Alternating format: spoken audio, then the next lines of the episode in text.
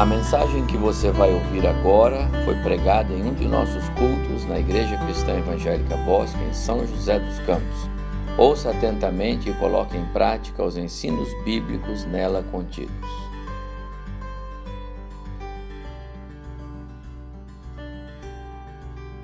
Ao Senhor nosso Deus, glória, honra, louvor. Eu quero convidar você para abrir comigo a sua Bíblia no Evangelho de Lucas, capítulo 8. O texto que eu vou ler é tremendamente conhecido de todos nós. A narrativa que conta a experiência de Jairo quando vai a Jesus porque sua filhinha está terrivelmente enferma em casa.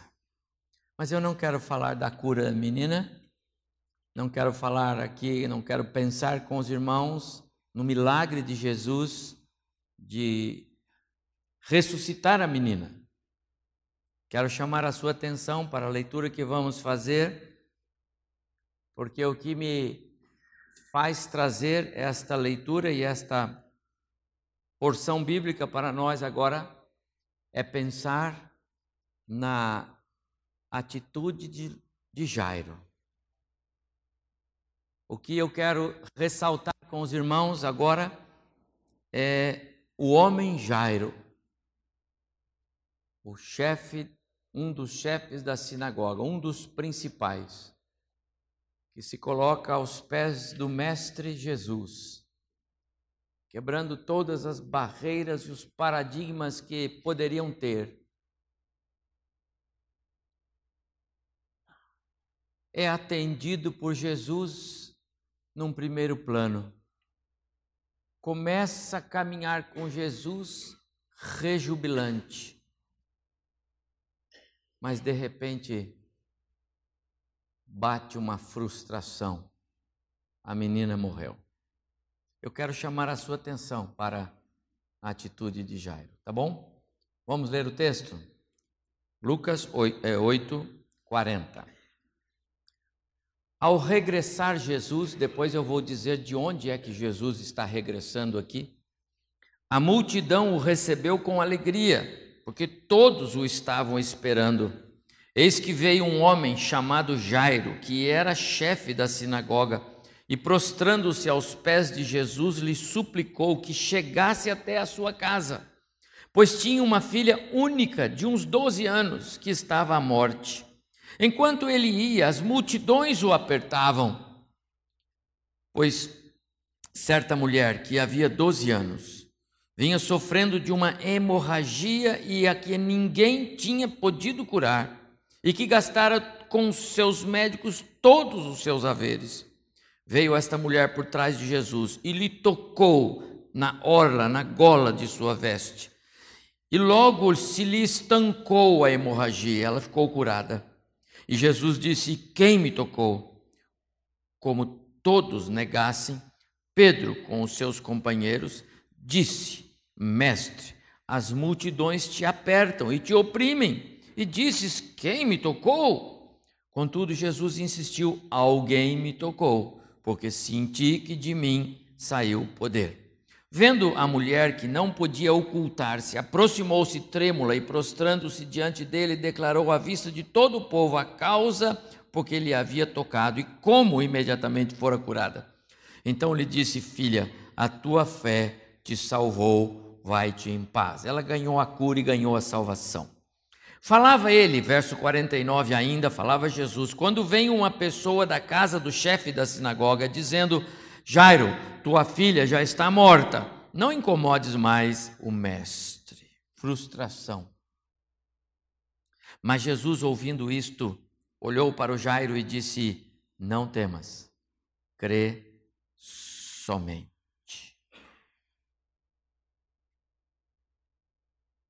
E ela será salva. Vou continuar mais um pouquinho. Tendo chegado à casa, ninguém permitiu que entrasse com ele, senão Pedro, João e Tiago, e bem assim o pai e a mãe da menina. E todos choravam e a pranteavam. Mas ele disse: Não choreis, ela não está morta, mas dorme. E riam-se dele, porque sabiam que ela estava morta. Entretanto, ele, tomando-a pela mão, lhe disse em voz alta: Menina, levanta-te. Voltou-lhe o espírito. Ela imediatamente se levantou e ele mandou que se lhe dessem de comer. Seus pais ficaram maravilhados, mas Jesus lhes advertiu que a ninguém contassem o que havia acontecido. Vamos parar aqui. Que o Senhor abençoe muito o nosso coração. Quero meditar nesta porção com especial atenção para este momento. Jairo, verso 49. Tua filha já está morta, não incomodes mais o Mestre. Quero imaginar, meus amados irmãos, que o tempo parou para Jairo naquela hora. O tempo parou.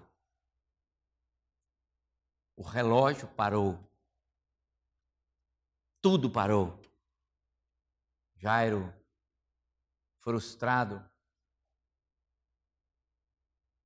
com uma enorme carga sobre os seus ombros, minha filha se foi. Quero pensar nesse instante da vida dele, que às vezes somos nós, com as adversidades, com os reveses, com as ondas bravias. Mas nós temos um Jesus. Jairo tinha um Jesus.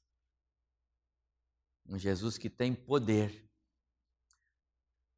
Três porções especiais precedem é, a cura da filha, a, a ressurreição da filha de Jairo. E eu quero chamar a atenção sua para uma delas agora. Jesus está no barco com seus discípulos, alguns versos para trás, e o mar está em grande polvorosa. E os discípulos estão a perecer, ainda que Jesus estivesse com eles no barco. Mas Jesus levanta-se, estende a mão e acalma a tempestade. Quero cantar um hino. Vamos aí, Cirilo. O hino é o 102. Mestre, o mar se revolta, as ondas nos dão pavor. Só não se preocupa conosco, disseram os discípulos, nós vamos morrer. E aí Jesus se levanta e acalma a tempestade. Mestre, o mar se revolta, as ondas nos dão pavor. Mas o Senhor nos diz: calma, calma mesmo com Jesus no barco, as adversidades podem vir, viu? Mesmo com Jesus na caminhada, as frustrações podem ocorrer. Mesmo quando tudo parece que está tudo certo, de repente você pode se deparar com um revés que você não tinha pensado poderia acontecer.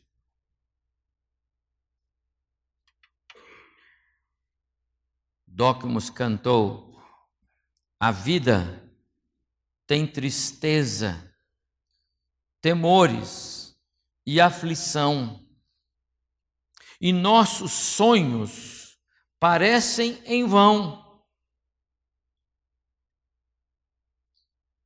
Se estamos tão cansados, querendo desistir, o nosso Mestre assim nos diz: Vem a mim. Mas às vezes nós estamos assim. A tristeza bate, os temores, a aflição. Os nossos sonhos parecem em vão, mas Senhor, estava tudo certo. Talvez o Jairo tivesse dito isso para Jesus. Naquela hora o texto não registra nem Lucas, nem Mateus, nem Marcos, Não dizem que Lázaro, que perdão, que Jairo disse nenhuma palavra, apenas quando vem a notícia, olha, Jairo, pare de incomodar o mestre, corra para sua casa porque a sua filha morreu. Se sou eu, eu largava tudo, largava Jesus lá, saía correndo para minha casa, certo? Qualquer um de nós faria isso. Tem que correr lá. Jairo parou e ficou olhando para Jesus. E agora, Senhor? Frustrações podem ocorrer. E agora, Senhor, eu vim andando com o Senhor o tempo todo. O Senhor disse para mim que ia lá em casa. Eu estava no caminho, eu estava no processo, estava com o Senhor. Mas já morreu a menina. E agora, Senhor? Esta, para mim, é uma das passagens mais preciosas quando o tema é compreender esse agir sobrenatural do nosso Deus, que não se curva a nós, aos nossos planos, aos nossos projetos, às nossas vontades, mas acaba nos incluindo no projeto, na vontade, no plano de Deus. Se somos cristãos, o Senhor faz isso conosco e nós aprendemos a ter paz, mesmo no meio das adversidades. Ah, disse no início do texto da minha palavra que Jairo era um dos principais da, da, da sinagoga. E essa informação é importante porque se trata de um homem que com certeza gozava de um conceito no meio judaico elevado. Ele não poderia ser um dos principais da sinagoga se ele não fosse res, respeitado pelas suas convicções religiosas, como judeu, bom judeu que era, observador da lei um mestre lá na sinagoga, ensinava outros. A sua idade certamente já era uma idade razoável, ele não era um moço, senão não ocuparia tamanha, é, tamanho privilégio de, de, de ser quem ele era. Então, para ele chegar até Jesus, ele certamente rompeu com algumas das suas barreiras, talvez é, culturais, porque não ficava bem ele, o chefe da sinagoga, eles que estavam a condenar Jesus, a combatê-lo, a rejeitá-lo, a impelir o povo contra ele. Não ficava bem ele, Jairo, ir lá e curvar-se diante de Jesus e clamar insistentemente: Vem à minha casa, minha filhinha está à morte e só o Senhor pode cuidar dela. Ele rompeu algumas barreiras. Ele rompeu com os valores religiosos que eles tinham ali. Rompeu com os, com os, os valores éticos, culturais. Ele rompeu. Porque a sua causa era urgente, era prioritária, era necessária. Sua filha estava à morte. Os três evangelistas, Mateus, Marcos e Lucas, narram esta passagem com algumas pequenas informações adicionais que são importantes para a nossa compreensão da atitude deste homem chamado Jairo. O fato de ser ela filha única, está dizendo aqui, o texto que lemos, é, nos diz que é, deveria ser assim uma menina de 12 anos, uma menina que nasceu já na, talvez, na velhice do casal, um presente de Deus na velhice daquele casal. E agora aquela menina estava à beira da morte. Isso significava uma um baque muito grande, uma perda muito grande, um choque muito grande. Jairo e sua esposa não poderiam resistir a essa perda. Isso faz com que essa causa exija algo mais da parte dele. E ele então percebe que a resposta à sua necessidade está na pessoa de Jesus. E eu quero dizer com isso que na, esta é uma das grandes marcas desse texto, desta porção, ajuntando as narrativas todas, porque é, as pessoas precisam saber que a resposta para as, as crises, as urgências e as necessidades, as frustrações, as adversidades, os reveses que vão aparecendo aí no nosso meio, na nossa casa, a resposta para isso é Jesus. E seria tão bom se os homens quebrassem os seus orgulhos se os homens descessem do seu pedestal e se curvassem a Jesus, como fez Jairo, e dissessem: Senhor, tem misericórdia da minha casa, vai comigo, cura minha casa, cura meu filho, cura minha filha, cura a mim. Que pena que nem todos que vivem ao nosso redor entendem quanto foi precioso para Jairo a atitude que ele tomou. Porque Jesus foi. E ainda que uma frustração aparente ocorreu, Jesus não deixou de atender a Jairo. Ah, por que razão Jairo foi levado a Jesus por si mesmo naquela naquela ocasião. Eu quero destacar, como eu disse há pouco, que três episódios precedem esta investida de Jairo e com certeza colaboraram muito para o exercício da sua fé. O primeiro episódio, no mesmo capítulo 8, é a partir do verso 22, quando Jesus repreende o mar repreende as, as tempestades, o vento. E este é um, um contexto conhecido. Com certeza, Jairo, que já estava de olho na pessoa de Jesus devido à enfermidade da sua casa, considerou o tamanho poder de Jesus. Um outro fato registrado por Lucas e está na sequência, porque é, está na mesma ordem que Marcos assim o faz, é a cura do endemoniado de Gadara. Não muito tempo atrás preguei sobre aquele milagre de Jesus aqui, o poder de Jesus sobre o mundo espiritual. Também isto com certeza impactou uh, Jairo. E por último, aqui, a, a própria mulher que há 12 anos sofria de uma hemorragia e a, a cura desta mulher precede a, a ida de Jesus à casa de Jairo.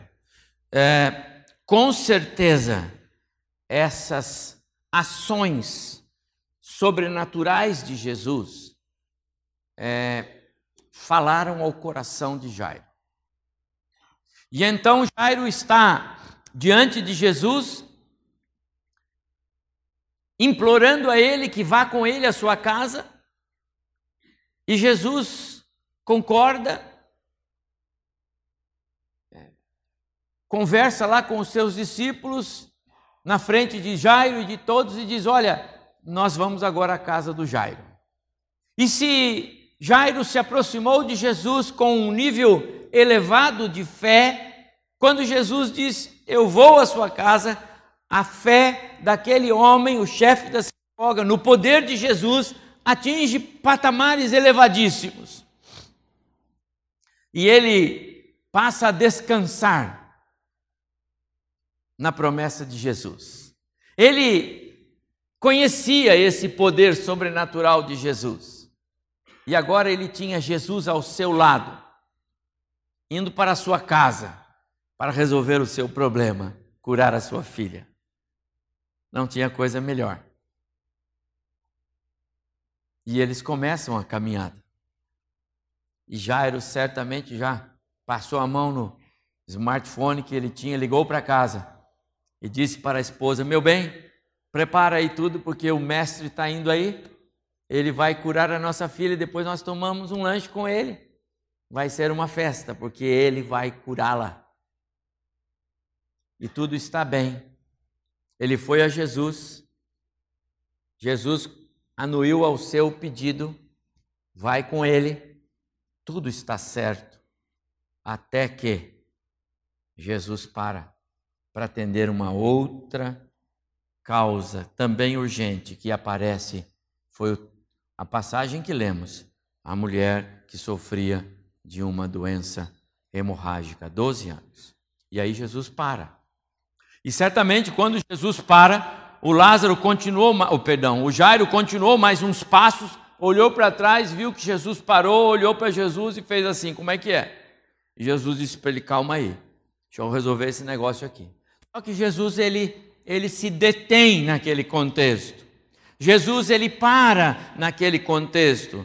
Jesus começa a perguntar: quem me tocou? Mas como, Senhor? Com tanta gente, o Senhor vai ficar perguntando quem tocou? Foi o que responderam os discípulos. Alguém me tocou? Porque saiu o poder de mim. Havia, havia não simplesmente um toque, como muitos toques. Havia alguém tocado em Jesus com fé suficiente para que dele Jesus saísse poder e essa mulher foi curada. E Jesus sabia, é claro, mas ele estava correndo o olho porque ele queria que aquela mulher se manifestasse e ela o faz. E aí Jesus ainda vai dialogar com ela. E o Lázaro, e o perdão, e o Jairo lá, Senhor, como é que nós vamos fazer? E a minha filha? Eu falei com o Senhor primeiro. Eu estou na frente, a minha causa é urgente. Essa mulher podia esperar um pouco mais, ela já está há 12 anos, não era assim? E ele estava lá. E a mulher conversando com Jesus e o Jairo ali. E aí Jesus não só cura a mulher, como ele também declara que os pecados delas, dela estão perdoados, porque ele quis perdoar e ele é, ele é o Senhor que pode perdoar pecados, e ele o fez. E quando tudo parecia que agora ia engatar e que o Jairo ia para casa com Jesus, chega a notícia: pare de incomodar o mestre, porque a sua filha morreu. E agora?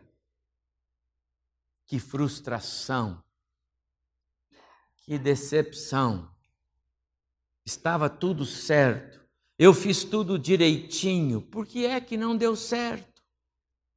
Eu fiz tudo correto, eu vim aqui, eu me apresentei, eu falei com Jesus, ele ia comigo. Amados irmãos, quantas vezes na nossa história, na nossa vida, as coisas são assim. Quantas vezes nós estamos tudo certo, nos planos que nós entendemos são os planos de Deus, nós fazemos as coisas entendendo que Deus está conosco. Ele não só está anuindo, ele está abençoando, ele está abrindo portas, ele está fazendo as coisas acontecerem. Mas nem sempre elas acontecerão. Frustrações, meus amados irmãos, são inevitáveis. Frustrações são inevitáveis, mesmo quando estamos caminhando com Jesus, mesmo para os crentes mais fiéis e piedosos. Jesus disse: No mundo vocês vão ter aflições. Jesus não deu nenhuma expectativa de que nossa vida neste mundo seria um mar de rosas vão ter aflições. Ele só continuou a frase, ele disse: coragem, tem bom ânimo, coragem, não desistam. Venha a mim, porque eu venci o mundo. Ele não disse que nós vamos vencer, ele disse ele venceu. Então, se você vai a ele, ele vence por você. Mas vem a mim, ele disse, foi o que cantou o Docmus para nós agora há pouco. Jairo era um bom homem. Sua causa era nobríssima. Era sua filha única. Como eu disse, talvez a filha da velhice. Ir a Jesus era inevitável. Ele atropelou todas as barreiras possíveis. Obteve o de acordo do mestre. Mas aconteceu algo que estava fora do programa, fora do projeto. Ele não esperava isso, ele não contava com isso. Jairo, sua filha morreu. E agora, Jesus? Há uma situação conflitante aqui, meus amados irmãos, porque quero crer eu que Jairo deve ter pensado em algum momento na sua história: puxa vida, eu eu falei com Jesus lá atrás, ele poderia ter feito isso aqui, ó. Está lá na minha casa. Ele não fez isto. Ainda apareceu a mulher e ele foi atender essa mulher. A mulher resolveu o problema dela, eu que cheguei na frente, perdi minha filha. Frustrações podem acontecer mesmo quando nós estamos caminhando com Jesus. A partir do momento que Jesus segue com Jairo, ele é, alcança o ápice da sua é, é, espiritualidade, da sua fé, como eu disse agora há pouco. Mas, amados irmãos, não se iludam e não se enganem. As notícias não esperadas as frustrações e os reveses, as adversidades, elas engolem a nossa fé muitas vezes. E muitas vezes nós ficamos abatidos. E nessa hora Jairo estava a tombar. Estava é, no limite da sua resistência. Quero crer eu que, como disse há pouco, que ele estava no limite de sair correndo e ir para casa. Quem sabe chego lá e ainda ela está nos últimos suspiros. Quem sabe?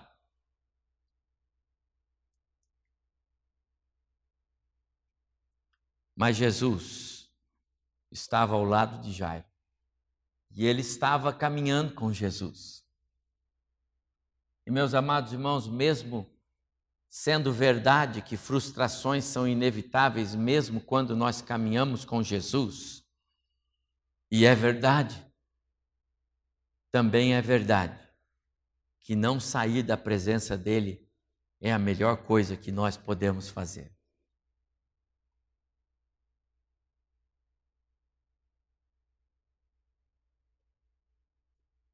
Depois que Jairo atende, depois que Jesus atende o pedido daquela mulher,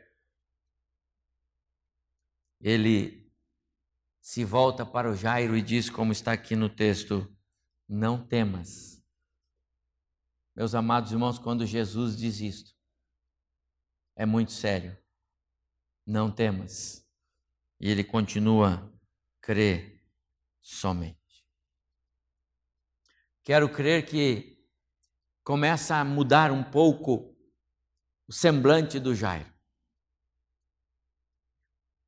Eu estou colocando num primeiro plano um semblante de alguém derrotado, desanimado, frustrado, assaltado pela adversidade. E olha, ele não estava andando por si, ele estava andando com o Mestre. Ele não estava agindo por conta própria, ele estava na dependência de Jesus. Parece que o tempo parou. Parece que Jairo perdeu tempo. Se ele não tivesse ido atrás de Jesus, ele ficava em casa e acompanhava a filha lá nos últimos momentos. Quanta coisa podia ter passado na cabeça de Jairo naquela hora. Às vezes nós pensamos assim: eu não devia ter andado por esse caminho. Eu não deveria ter feito isso. Olha aí, eu pensei que o Senhor estava comigo. Frustrações, elas acontecem, elas fazem parte. Nesse mundo nós teríamos aflições, disse Jesus. Mas no meio do caos, muda a cena. Quando Jesus diz: Não temas. Sabe o que Jesus estava dizendo? Jairo, não olhe as circunstâncias ao seu redor, olhe para mim. Jairo, não olhe para o seu problema, olhe para mim. Não olhe para a frustração ou para a adversidade, olhe para mim. Às vezes nós damos tanta importância para as adversidades e os problemas e perdemos de vista Jesus. Um dos cânticos que eu gosto muito de cantar e lembro dele aqui agora é: Essa paz que sinto em minha alma não é porque tudo me vai bem, mas é porque eu louvo ao meu Senhor. Eu me alegro no meu Senhor. Não olho circunstâncias, não, não, não. Eu me alegro no meu Senhor. Eu quero crer que Jairo, naquele instante que vivia, entre olhar para o Mestre, o Mestre que repreendeu o mar, que, que libertou o endemoniado, que acaba de curar uma mulher de 12 anos doente, agora na casa dele tem uma filha morta e a experiência da ressurreição ele não conhecia ainda. Frustração. E Jesus disse para ele: Não temas, crê somente. Jesus disse: eu vou deixar a minha paz com vocês, não como o mundo dá. A paz do mundo depende de contextos, de circunstâncias. A minha paz não depende de circunstâncias. Então, Lázaro, perdão, Jairo, fique com a minha paz. Olhe para mim, fique com a minha paz. Agora, isso me leva a uma segunda lição. Eu estou nas atitudes do, do Jairo. As frustrações que são inevitáveis e são mesmo as adversidades virão. Elas também são pedagógicas, didáticas. Elas ensinam. Elas nos ensinam a viver na dependência de Deus. Elas nos ensinam a viver confiando em Deus. Elas nos estimulam a confiar, a nos submeter e a esperar. Esse Deus ainda vai agir. Foi o que aconteceu com Jairo. Ao invés de sair correndo, ele precisou, ele preferiu ficar com os olhos fixos em Jesus e esperar a nova voz de comando. E a nova voz de comando foi: Não temas, fique comigo. Não temos. As frustrações podem fazer parte dos planos de Deus para a nossa educação espiritual, para a nossa formação espiritual. As frustrações nos ensinam a viver bem com Deus, a, a viver com as nossas próprias adversidades. Aprendemos a partir de um relacionamento como Jairo, como Jairo tinha ali com o Senhor Jesus, a, a restringi-las a um contexto administrável. Às vezes as adversidades não são assim tão monstruosas, mas a gente faz delas um cavalo.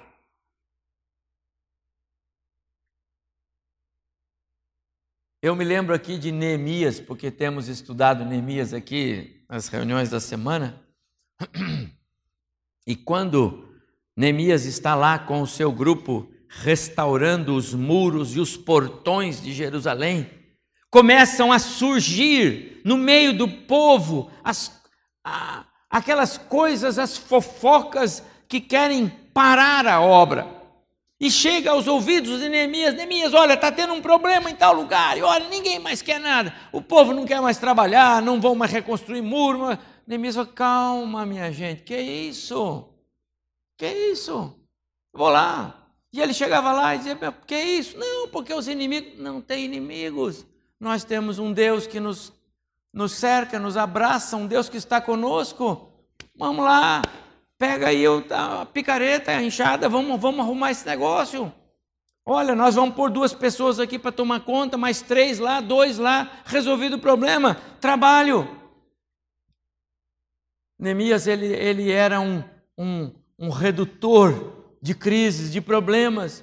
Ele funcionava como um abafador dessas coisas e não um propagador. E às vezes, meus amados irmãos, nós demoramos para aprender. As frustrações fazem parte do projeto de Deus para nos ensinar a administrar esses reveses que a vida nos reserva.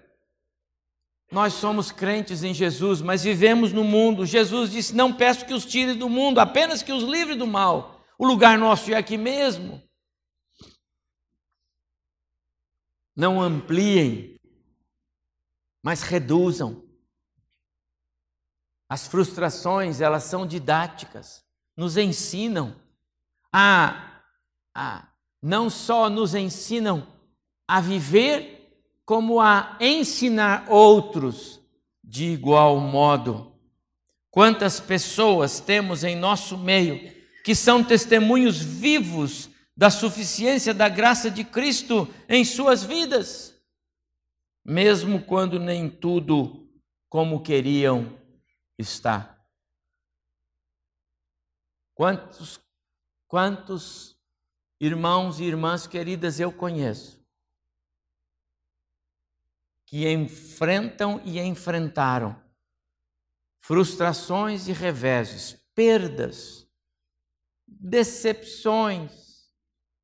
Mas sabe, meus amados irmãos, continuam mais firmes do que nunca na sua caminhada de fé, e como isso é didático na minha vida. Quantas vezes nós encontramos pessoas tão amadas com tantas orações não atendidas, com tantas frustrações acumuladas, mas são doces como mel.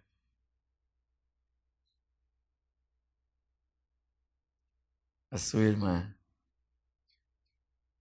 doce. Patrícia é doce como mel. Uma vida consagrada ao Senhor quem não conhece a história dessa mãe, dessa jovem, e quem não foi abençoado com o testemunho dela, quando as frustrações bateram mais forte do que você pode imaginar. Como é gostoso ver alguém falar que Jesus está no controle. Não, não chore, não. Jesus está no controle, irmão. Você vai para abraçar e consolar e sai desafiado, sai quase sem ter o que falar. Aliás, você sai falando, eu não aguentaria. Amados irmãos, as frustrações, elas são didáticas. E elas nos ensinam a não ficar reclamando para Deus e não ficar colocando diante de Deus problemas que são nossos, que nós construímos, construímos por causa do nosso soberbo, do nosso orgulho, construímos por causa do nosso jeito, porque não sabemos perdoar, porque não somos humildes diante de Deus e dos outros. Construímos as nossas adversidades, os nossos revés, porque nós não queremos fazer a coisa certa muitas vezes, queremos andar na contramão de Deus. Enquanto muitos irmãos amados estão enfrentando verdadeiras é, frustrações, mas eles o fazem como um modelo, um testemunho vivo. Que preciosidade. Meus irmãos, creiam, mesmo as nossas frustrações podem se constituir numa das mais eloquentes mensagens da graça de Deus às pessoas que nos cercam. Jamais se esqueça disso. Jamais se esqueça que Deus pode usar as suas frustrações, as suas adversidades. Ele pode usar isso para você mostrar que Deus e sua graça são suficientes na sua vida. Mas isso me leva a uma terceira reflexão. As frustrações, elas aperfeiçoam o poder de Deus em nós. Cirilo mencionou aqui no início. Paulo três vezes, diz ele, né? Lá na carta que escreveu aos Coríntios.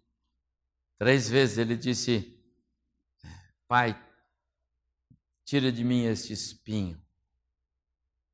Algo que o incomodava, que o importunava demais. E o Senhor disse: Paulo, não vou tirar, não. Sabe, Paulo, é, esse espinho é um canal de bênçãos. Esse espinho é um meio através do qual eu vou abençoar a sua vida e a vida de muita gente ao seu redor. Atente isso, Paulo.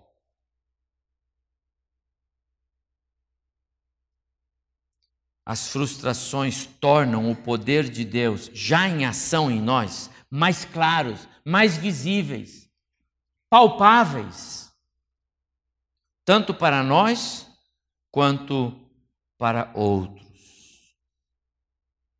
Jairo não se desespera com a notícia, Jairo não se dá por vencido, ele não larga o mestre e sai correndo, ele não esbraveja, ele não grita, ele olha para Jesus e fica esperando a ordem de comando do seu mestre. E agora, Senhor, como será? Jairo entrou nessa experiência com Jesus com uma fé, como eu disse, em níveis muito elevados. Mas agora está na hora dessa fé ser provada, não é?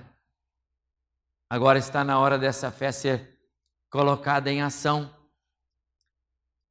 Às vezes nós falamos de fé aos outros e às vezes está na nossa hora de colocar essa fé em ação. Chegou para o Jairo.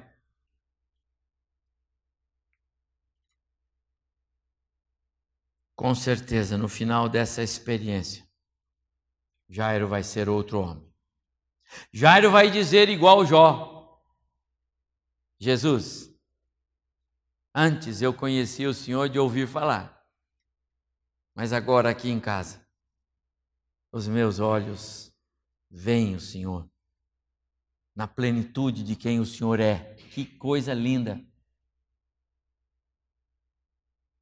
É próprio dos filhos de Deus apresentarem a Ele, Deus, os seus pedidos, não é? É próprio.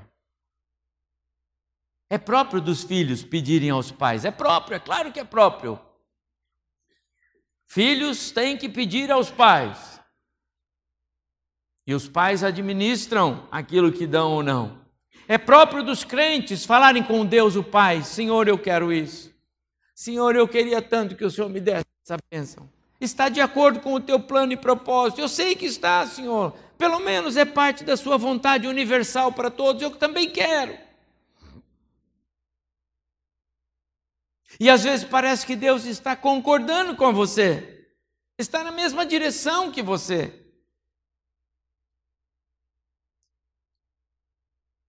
Mas antes Ele quer aperfeiçoar você. Você pede algo para Deus e Deus disse assim: sim, mas primeiro vamos aqui, ó, entre por aqui. Aqui é o campo de batalha. Senhor, mas eu só queria isso. Eu sei que você quer isso, mas vem comigo por aqui, ó. E aí Deus nos leva para um campo de luta, de batalha, de oração, de é, exercício da fé. É isto. Porque o Deus tem propósito também com as frustrações, com as adversidades, para fazer crescer em nós o todo poder que ele tem. Primeiro, no campo de batalha, porque ele pode querer aperfeiçoar em nós, para depois nós podermos ser úteis. Por isso, meus amados irmãos, as adversidades não devem ser vistas como algo contrário a nós. Frustrações não são contra você, meu amado irmão, você é crente em Jesus, não são. Os reveses não são para nos destruir, não podem ser. Guardemos isso, somos filhos de Deus. E Ele não permite que nossas adversidades sejam para nossa destruição. Elas sempre serão a nosso favor. Romanos capítulo 8, verso 28. Todas as coisas cooperam para o bem daqueles que amam ao Senhor. Até aquilo que parece ser frustração. Jairo, fique firme. Não dê ouvidos. Mas, Senhor, mas o que ele está falando é verdade. Eu não disse que não é. Estou dizendo para você não dar ouvidos. Você fica comigo. Eu vou com você para sua casa. O Senhor de Jesus disse que nos deixaria a sua paz, não disse? Ele fez isso com Jairo. Frustrações virão, meus amados irmãos esse momentinho da vida de Jairo é eloquente para nós. Esse momentinho é didático, é inevitável. E faz parte dos planos de Deus na minha e na sua vida, na minha e na sua experiência. Como é que nós estamos passando por ele? Como é que nós estamos vendo esse momento na nossa história? Sabe como Jairo viu? Ficou olhando para Jesus, firme, fixo. Ele não tirou os olhos de Jesus. E quero, quero saber de uma coisa: eu não sei qual é a sua adversidade, qual é a frustração hoje no seu coração, mas eu posso afirmar para você: não tire os olhos de Jesus e você vai ver um milagre acontecer. Deus não mudou, amado irmão, só porque agora nós estamos no ano 2018. Não, pastor, isso aqui era lá atrás, agora mudou. Não, não mudou. É o mesmo Deus, o mesmo poder, o mesmo Jesus. O mesmo. Muda o personagem. Não está mais Jairo, estamos nós. Mas com as mesmas lutas. Nossas adversidades podem ser canais de bênçãos através das quais Deus quer derramar favores do céu sobre nós. Não se esqueça disso. Deus não quer destruir você em não lhe dar tudo que você pede. Deus não quer destruir você em atrasar algo que de repente você está querendo e Deus não deu. Ele não quer a sua tristeza. Ele não quer que você se sinta aflito, triste. Ele não quer que você desista dos sonhos. Quem sabe é o sonho de Deus. Mas ele diz: Vem a mim. Não foi assim que o conjunto cantou? Vem a mim. Vem a mim. Os que estão cansados e sobrecarregados, e eu os aliviarei. Vem a mim. Vem a mim os que estão frustrados, vivendo adversidades sem fim. Vem a mim. Não sei qual é a sua causa, não sei qual é a sua frustração, mas eu aprendo com Jairo a lutar. E quero dizer mais: lutar com Deus e não contra Deus. Lutar ao lado de Deus e não conf confrontando Deus. Não vamos embora daqui hoje levando nenhuma das nossas frustrações, mas eu quero desafiar você a colocá-las nas mãos do Senhor. Jesus mesmo disse lá em Mateus capítulo 6, verso 33 e 34. Busquem em primeiro lugar o reino de Deus e a sua justiça. O resto o Senhor vai lhe dar. Mas ele não para por aí. Ele diz: Por isso, não vos inquieteis com o dia de amanhã, o amanhã trará os seus próprios cuidados, preocupações, as, os reveses, as frustrações. Basta hoje. As preocupações de hoje. Você tem hoje? Você as trouxe? Você veio com elas? Quero desafiar você a dizer: Senhor, toma minha causa nas tuas mãos. Eu sou Jairo. Toma minha frustração nas suas mãos. Eu sou Jairo. Toma as adversidades que eu tenho vivido nas tuas mãos. Eu sou Jairo. Eu sei que elas fazem parte, eu sei que elas são inevitáveis, eu sei que o Senhor quer me ensinar com elas. Então, Senhor, faz isso em mim hoje, porque eu não vou embora daqui carregando-as comigo. Às vezes, Deus nos leva primeiro a um campo de batalha. Depois, Ele nos concede vitória. Deus quer nos salvar. Deus quer nos curar. Deus quer nos levantar. Deus quer nos ensinar. Deus quer fazer das nossas frustrações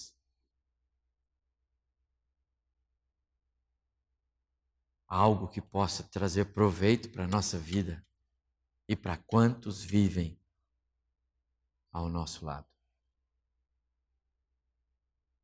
Você tem frustrações? Você tem vivido frustrações?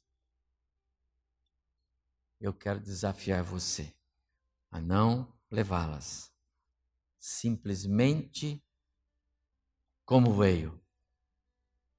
Mas eu quero desafiar você a recebê-las com maturidade espiritual, olhando para Jesus, confiando nele, crendo nele e dizendo para ele, como disse Jairo: Eu fico com o Senhor. Quando o Senhor quiser ir para minha casa, eu vou com o Senhor. A cena lá era de velório.